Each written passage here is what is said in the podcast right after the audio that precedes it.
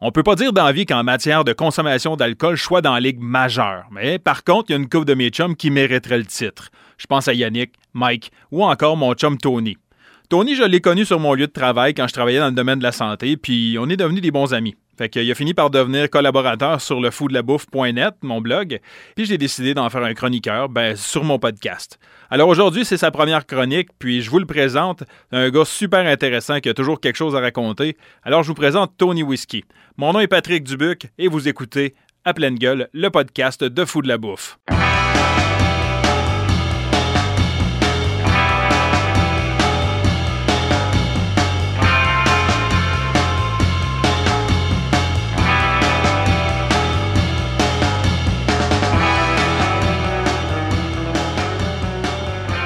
Donc, j'ai Tony Whisky aujourd'hui sur l'émission. Euh, je suis très content de t'avoir à pleine gueule, euh, Tony, puis on va leur en mettre plein la gueule. On va parler d'alcool, bien évidemment, parce que Tony, ça va être mon collaborateur spiritueux.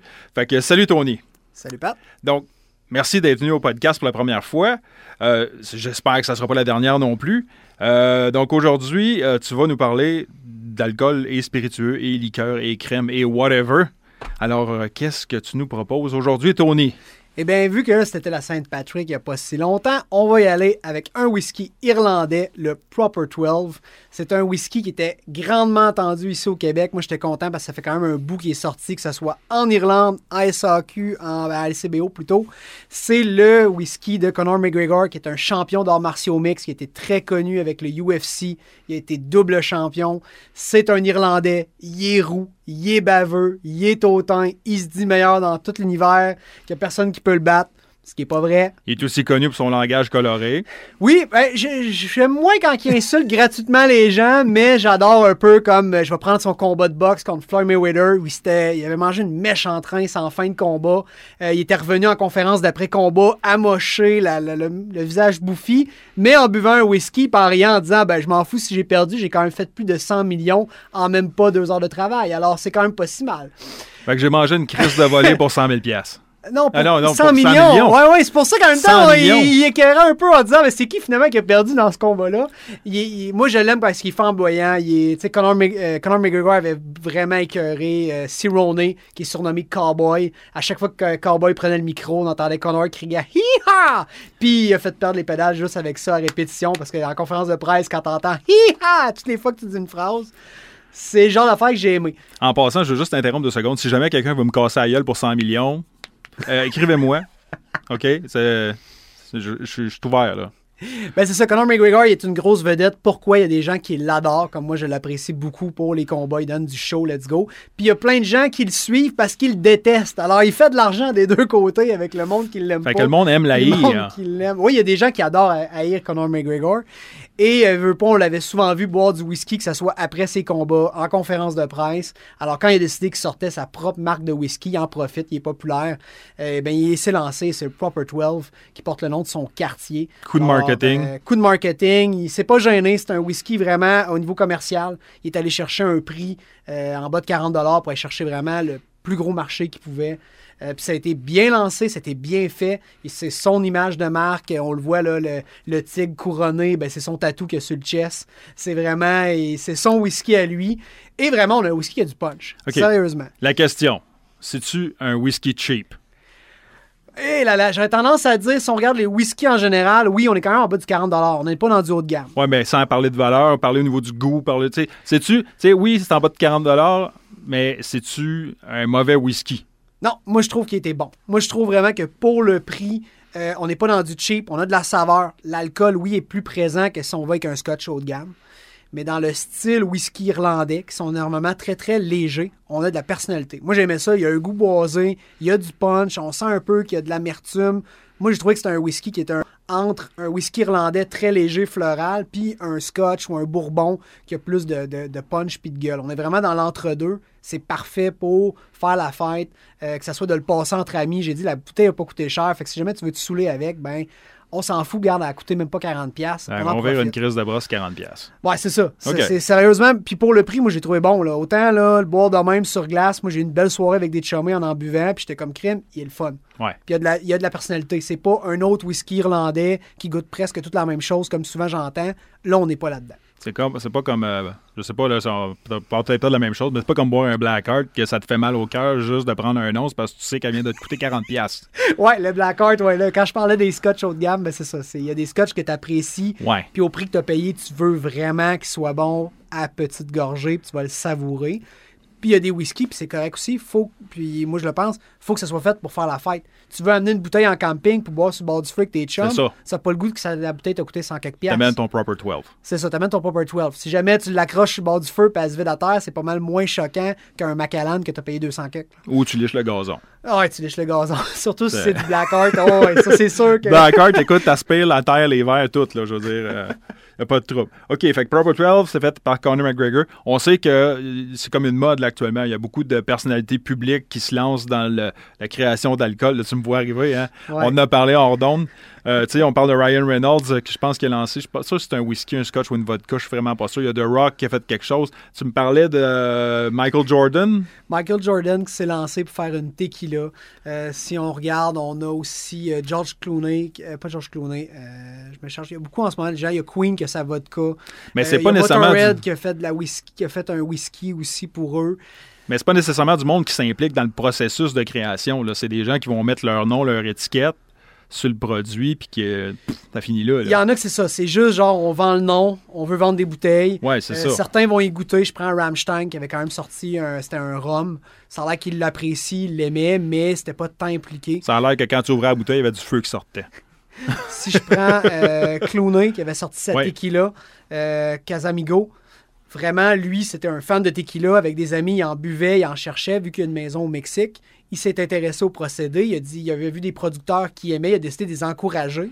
Lui, il a quand même un- il s'est impliqué un peu dans le processus. Il a revendu la compagnie à cette heure, mais il s'est impliqué. Fait que ça, c'est un peu différent. Puis sérieux, ça se voit, je trouve, dans la qualité du produit.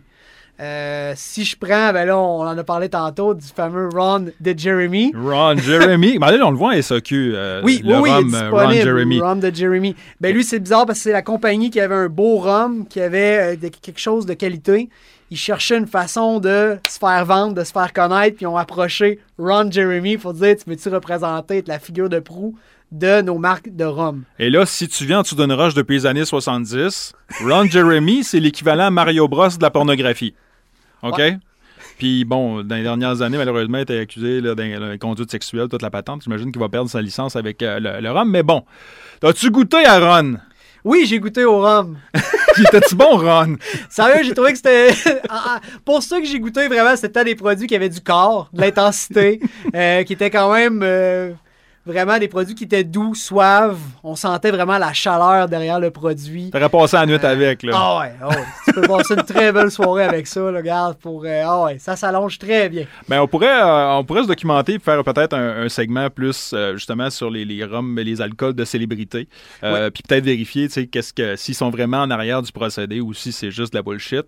Mais euh, tu avais peut-être un autre produit. Là, au temps où on enregistre le podcast, on est, en, on est au printemps. Qui dit printemps dit saison de l'érable.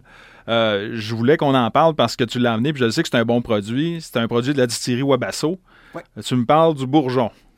Oui, le bourgeon. Dans le fond, vraiment, c'est un des produits, c'est drôle à dire, mais je trouve que le nom fit parfaitement avec le produit à l'intérieur. Euh, c'est une liqueur de gin. Fait que Wabasso qui fait un excellent gin, je l'avais présenté euh, ici même à un moment donné à la station de radio. Euh, c'est un gin qui est très floral, qui s'étend, qui s'étend. Et eux ont eu l'idée de le mixer avec du sirop de bourgeon. Le sirop de bourgeon, si vous ne le savez pas, c'est quand on fait du sirop d'érable en fin de saison, quand les arbres commencent à bourgeonner, quand la chaleur commence à être un petit peu trop haute, le sirop va prendre de l'amertume, il y a un goût de sève qui ressort. Fait que votre eau d'érable va vraiment s'approcher de plus en plus euh, à de la sève d'arbre. Et vraiment au niveau du goût, ça va moins se camoufler euh, quand vous allez, dans le fond, le, transformer en sirop d'érable.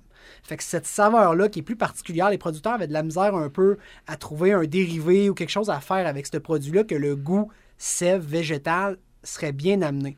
Et c'est là que Wabasso, crime, on va l'essayer. Leur gin avait déjà des, des fortes saveurs végétales, vu qu'on utilise, exemple, euh, de la fleur de trèfle. Ils utilisaient toutes sortes de fleurs puis de végétaux pour le faire. On dit on va le mixer ensemble. Et le résultat, vraiment, moi, j'ai J'ai trouvé que c'était parfait. On a vraiment un produit qui goûte le printemps. Vraiment, il y a un côté mousse, il y a un côté écorce, on a un léger côté boisé. On goûte l'eau d'érable, on goûte le sirop, mais il y a un plus. C'est ce plus-là que j'ai trouvé le fun. Ça goûte un peu le bourgeon, le bois vert. Vous avez vraiment le côté printemps, vraiment, vous vous promenez dans le bois sur une érablière, euh, tu prends avec tes raquettes, tu prends l'eau d'érable à la chaudière, ce goût un peu, euh, je dirais, d'eau d'érable, de métal, un peu, ce goût-là de printemps, c'est là que ça vient dans le bourgeon. J'ai trouvé, moi, que ça avait été, wow, c'est tu bois, puis tu fais crime, ça me ramène des souvenirs, ça te ramène au printemps. La dernière fois que j'ai bu de l'eau d'érable à la chaudière, j'étais encore ticu. Mais je me rappelle encore du goût, c'est bien pour oui, dire. Oui, le, goût, oui, l'espèce de goût entre le, métal, ouais, la parce là, t'avais comme, avais comme l'acier galvanisé de ta boquette, là, puis t'avais comme ton eau d'érable qui goûtait un petit affaire sucrée de rien, là, puis des fois, t'avais un peu d'écorce à travers, mais c'est pas grave, c'est des minéraux. Ah oui, c'est des minéraux, puis ça goûte la nature. Exact. c'est bon pour la santé. Mais c'est vraiment, moi, le bourgeon, c'est ça que j'ai aimé. C'est sucré, c'est facile d'approche, sérieusement, pour quelqu'un qui aime pas l'alcool fort. Sérieux, c'est quand même avec un beau taux de sucre, c'est quand même en bas du 40 on a un produit qui est grand public, mais attendez-vous pas à une crème de sirop d'érable ou à une liqueur d'érable, comme il y en a beaucoup, parce que des fois, je trouve que c'est très unidimensionnel, les produits d'érable qu'on fait au Québec. Il y en a quelques-uns qui sortent du lot. Le bourgeon en fait partie de ceux que j'apprécie beaucoup, je trouve qu'on n'est pas juste dans le sucre, surdose de sucre, tu deviens diabétique après un verre. Non, tu as vraiment ce côté-là de dire, on veut développer, et j'aime le côté végétal, découvrir le sirop d'érable, mais dans l'arbre Vraiment avoir ce côté-là de forêt et non de dose de sucre. OK. Fait qu'on a trouvé un bel équilibre entre le sucre, entre le, goût, euh, je dirais le goût de verdure, en fait, un peu. Là, le, Ouais, bien, euh, deux produits que j'aime bien comparer, c'est, mettons, euh, le bourgeon, puis je vais prendre le Sugar Shack de la distillerie La Chaufferie à Drummondville. Vous avez d'un côté le bourgeon qui est vraiment l'arbre, la forêt au printemps. Puis le Sugar Shack, ben là, on a mixé du rye qui est très punché, très épicé puis du sirop d'érable qui est très sucré. Fait que lui, il fait vraiment en dedans dans la cabane à sucre, autour de la table, tu manges des oreilles de Chris, puis tu bois du Sugar Shack. Du sugar shack. Fait que t'as vraiment les deux univers, d'un côté très printemps, végétal, de l'autre super chaleureux, punché, sucré. C'est deux univers que j'aime bien. Fait que pour une journée à cabane à sucre, on commence par un shooter de bourgeon, puis après ça, on finit avec un shooter de Sugar Shack. On vient de passer la journée à cabane à sucre. Ah, on a passé la journée à cabane à sucre. Moi, c'est exactement ça. Mange juste un petit feu de camp pour être en business, là. Oh oui, vraiment, c'est deux beaux produits. Puis c'est deux produits d'érable, comme je disais. Euh, d'un côté, bourgeon, très végétal. On amène le côté érable, euh, l'arbre, la nature. De l'autre côté, Sugar Shack, si je le prends, euh, c'est vraiment le côté, j'ai aimé le côté épicé, la, la contrebalance, la dualité entre ton côté sucré, le côté épicé, punché. On met ça ensemble, pour on a deux beaux produits qui sont complexes. Ben, merci beaucoup, Tony. Est-ce qu'on va avoir la chance de te revoir sur le podcast? Ben, j'espère. T'es le bienvenu n'importe quand. Moi, j'ai du fun avec toi, puis je sais qu'on va tout le temps parler de belles affaires, puis de bonnes affaires surtout. Fait que Tony, ça va être mon collaborateur spiritueux. Euh, j'essaye de mettre la main également sur ma collaboratrice qui est Marie-Lou, que vous connaissez déjà un peu sur le blog de foodlabouffe.net, euh, que j'espère réussir à l'avoir au moins au téléphone, parce que je sais que Marie-Lou a une vie quand même assez bien remplie. Puis des fois, c'est un petit peu plus difficile pour elle parce qu'elle n'est pas dans la région, parce que nous, on enregistre en Estrie. Euh, si vous avez des commentaires, des suggestions ou encore des questions à l'attention de Tony Whiskey, n'hésitez pas à m'écrire. Euh, vous pouvez passer par le formulaire de contact du www.foodlabouffe.net ou encore euh, Tony, on peut trouver, on peut te trouver sur Instagram, donc Tony Whiskey. Ou tu es sur Facebook aussi? Par Facebook, effectivement, on peut me contacter. que, vous pouvez écrire à Tony aussi sur Facebook, puis profitez-en donc pour vous abonner à ses pages. Vous allez voir, il y a des affaires de fun qui passent une fois de temps en temps. Fait que merci Tony. Yes, merci. Puis on se reparle bientôt.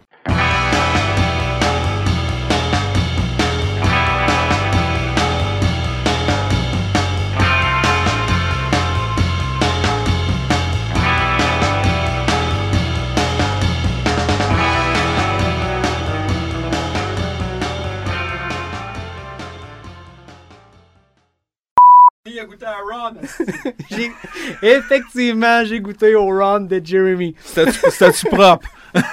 ah, je vous disais que c'est. Sérieusement, c'était très bon en bouche. oh, lisse.